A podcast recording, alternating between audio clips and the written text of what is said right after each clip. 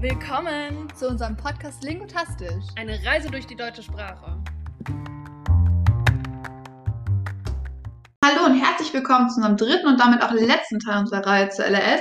Hier ist Isa und neben mir sitzen heute wieder Hanna und Carla. Hi. Hey. Ich habe in unserer letzten, in den letzten beiden Folgen ein bisschen Revue passieren lassen und äh, damit wir einen runden thematischen Einblick bekommen zum ganzen Thema, habe ich heute nochmal was zu LRS in der Schule vorbereitet und vor allen Dingen, wie man als Lehrkraft damit umgehen kann und könnte. Und damit knüpfe ich auch an Carlas Zuhörerinnenfrage an. Ich glaube, da hatte ich doch irgendwas zu, ähm, zur Sensibilität für LRS an den Schulen äh, gefragt oder wie man das fördern kann. Ja, ganz genau. Ey, und woran bei mir? Bei dir habe ich auf den Aspekt der Individualität äh, geachtet. Denn wir sind ja zum Entschluss gekommen, dass wir auf die Symptome von jedem einzelnen Kind auch äh, die Einzelfälle betrachten müssen und das separieren. Ja, okay, stimmt. So, und mit dem Hintergrund der anderen beiden Folgen kommen wir natürlich zur Frage, welche Ausgleiche für eine Schwäche in der Schule geboten werden können. Denn für eine Erkrankung mit einschlägigen diagnostizierbaren Merkmalen müssen schließlich auch sofort Ausgleiche geboten werden können. Also reden wir eigentlich über genau das, äh, mit dem wir uns später dann konfrontiert sehen werden, oder? Ganz genau. Aber bevor wir mit meinen Infos äh, ausschweifen, möchte ich noch mal ganz kurz klar sagen, dass wir ein linguistischer Podcast sind und ich nicht auf Fördermöglichkeiten für zum Beispiel Dyskalkulie eingehen werde, sondern wir uns auf LRS beziehen. Ähm, vor allen Dingen beziehe ich mich aber auch auf die Sekundarstufe 1 und die dafür angebotenen Fördermaßnahmen. Und unter besondere Förderung kann man auch verstehen, dass es sich nach allgemeinen Grundsätzen erfolgt, die besondere Förderung Konsequenzen für die Le Leistungsfeststellung, aber auch Leistungsbeurteilung hat. Dazu komme ich aber später noch. Und dass man mit der Beteiligung der Betroffenen, aber auch natürlich die Eltern das Ganze einrahmen muss. Okay, ja, das klingt ja schon mal sehr einleuchtend. Aber was meinst du mit Konsequenzen für die Leistungsfeststellung und Leistungsbeurteilung? In der breiten Bevölkerung kann man das als Leist äh, Nachteilsausgleich und Notenschutz verstehen. Kannst du mir das nochmal erklären? Weil ich kenne nur den Nachteilsausgleich, weil mehrere MitschülerInnen das von mir hatten.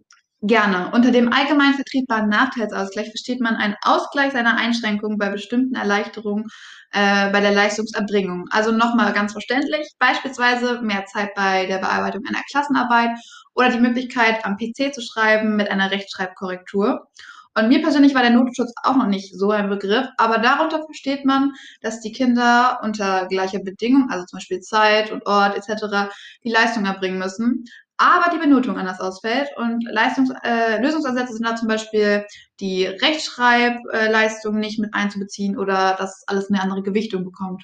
Also zum Beispiel, dass es dann da ist 30% schriftliche Note und 70 mündliche? Ganz genau. Aber da gibt es doch bestimmt noch eine Kehrseite, oder? Ja, man muss auf jeden Fall einen Vor- und Nachteil abwiegen. Ähm, wir haben ja bereits davor schon über das Selbstbewusstsein von Betroffenen gesprochen. Und genau das kann zum Beispiel dadurch wiedergewonnen werden. Denn bei den ganzen Misserfolgen kann natürlich auch das Selbstbewusstsein darunter leiden. Aber es kann auch eine Schulangst auftreten, wenn man die ganze Zeit zum Beispiel versagt in seinen Noten. Ähm, und außerdem kann man den SchülerInnen auch den Notenstress nehmen und klar muss natürlich auch sein, dass parallel aber eine pädagogische Förderung stattfinden muss. Ähm, sonst ist nämlich kein Fortschritt ersichtlich. Und genau das gleiche, und da können auch die Nachteile tatsächlich anknüpfen, denn es kann auch zu einer falschen Notensicherheit führen, denn wenn wir die ganze Zeit Einsen haben, lernen wir vielleicht nicht weiter und dadurch kommt dann ein Lernverdruss auf.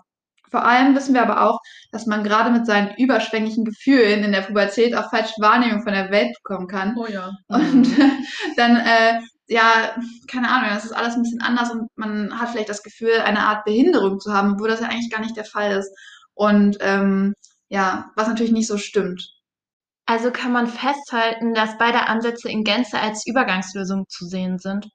Denn die Kinder mit LRS haben bestimmte Schritte des Schriftspracherwerbs nicht richtig vollzogen und da hilft nur Nachholen. Ja, und man muss dazu aber auch sagen, dass es eine länderdifferenzierte Herangehensweise an die schulische Unterstützung gibt. Ich habe mich mal für Niedersachsen schlau gemacht, weil wir sind ja hier heute in Hannover. Und da kann man ganz grob in zwei Klassifizierungen unterteilen. Einmal ein geringer Grad mit der Binnendifferenzierung, also ein gesondertes Eingehen, aber im normalen Schulunterricht und eine erheblich und besondere Schwierigkeit bei den SchülerInnen oder betroffenen SchülerInnen, was unter anderem heißen kann, dass ein klassenübergreifender Förderunterricht stattfinden kann oder halt ein Notenschutz in Kraft tritt. Aber wie wir schon festgestellt haben, ist LAS ja eine komplexe Problematik und Problematik. Und die Institution Schule hat ja viele Aufgabenbereiche, die auf die Lehrerinnen und Lehrer, äh, Lehrer in Form eines gewissen Spektrums übertragen werden.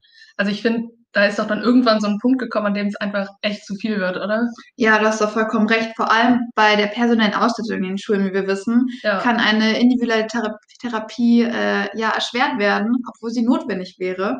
Und ich habe mich noch weiter zur Leserechtschreibstörung in der Sek Sekundarstufe 1 schlau gemacht, wie ich ja schon gesagt habe, aber auch mit der Berücksichtigung der komplexen Problemfragen, wie zum Beispiel dem Anhalt in LRS, dass es dafür einfach keine, ja, kein Weg X gibt, keine einfache Lösung und ähm, eine Förderung auch umfangreicher sein kann und zum Beispiel auch nicht nur die Rechtschreibung betrifft.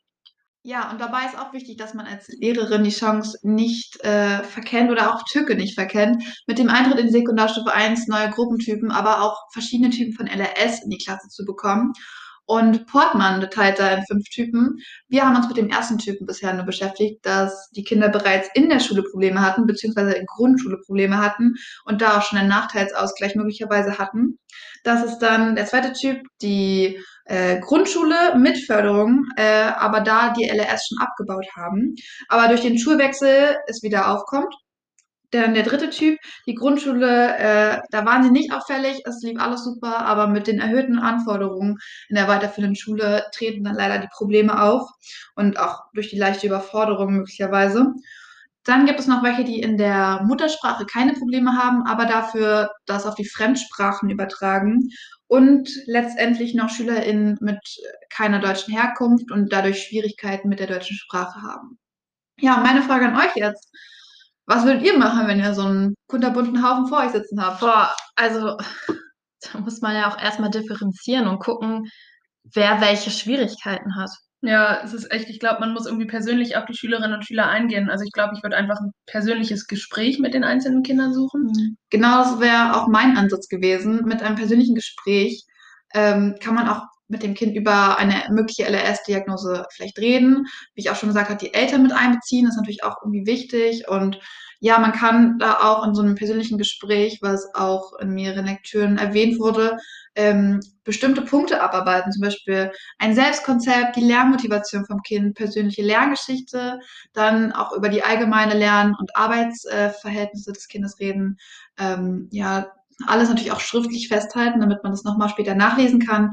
Aber es ist natürlich auch wichtig, in so einem persönlichen Gespräch die Kinder zu motivieren und ähm, auch auf das Können sich zu berufen und nicht immer nur alles negativ sehen und ähm, ja, erreichbare Ziele, Zwischenziele setzen, damit das Kind nicht sofort denkt, okay, ich muss jetzt sofort die deutsche Sprache beherrschen, sondern vielleicht erstmal auf der Wortebene anfangen und sich dann weiter hocharbeiten zur Satzebene. Und ja, ganz wichtig ist natürlich auch, den individuellen Lernfortschritt der Kinder zu bewerten. Ah ja, das, das hatte ich auch bei mir an meiner weiterführenden Schule. Ich war ja auf einer IES. Und ähm, da hatten wir auch so ein ähnliches Konzept, was sich Lernentwicklungsgespräche genannt hat. Und da habe ich ähm, mit meiner Klassenlehrer oder Lehrerin auch über meine Entwicklung und individuelle, Lernfortschritte ähm, uns ausgetauscht und ähm, genau, und das Angebot war außerdem unabhängig von den Lernstörungen der Schülerin, also da ist jeder hingegangen. Okay, wow, dass ihr das hattet. Ja, es ist echt mega cool. Ich wünschte auch, ich hätte sowas gehabt.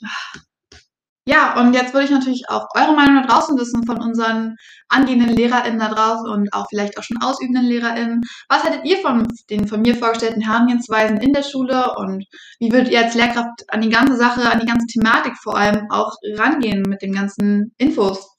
Ja, das ist echt spannend, die Frage. Und ich glaube, äh, über die muss ich jetzt auch erstmal bei einer Tasse Kaffee mit euch nachdenken. Das machen wir. Oh ja. Super, oder? Danke fürs Zuhören von euch allen da draußen. Ja, dann würde ich damit auch mit der Frage, ja, meine Folge schließen. Bis zum nächsten Mal, bleibt gesund und habt noch einen schönen Tag. Danke, tschüss. Ciao.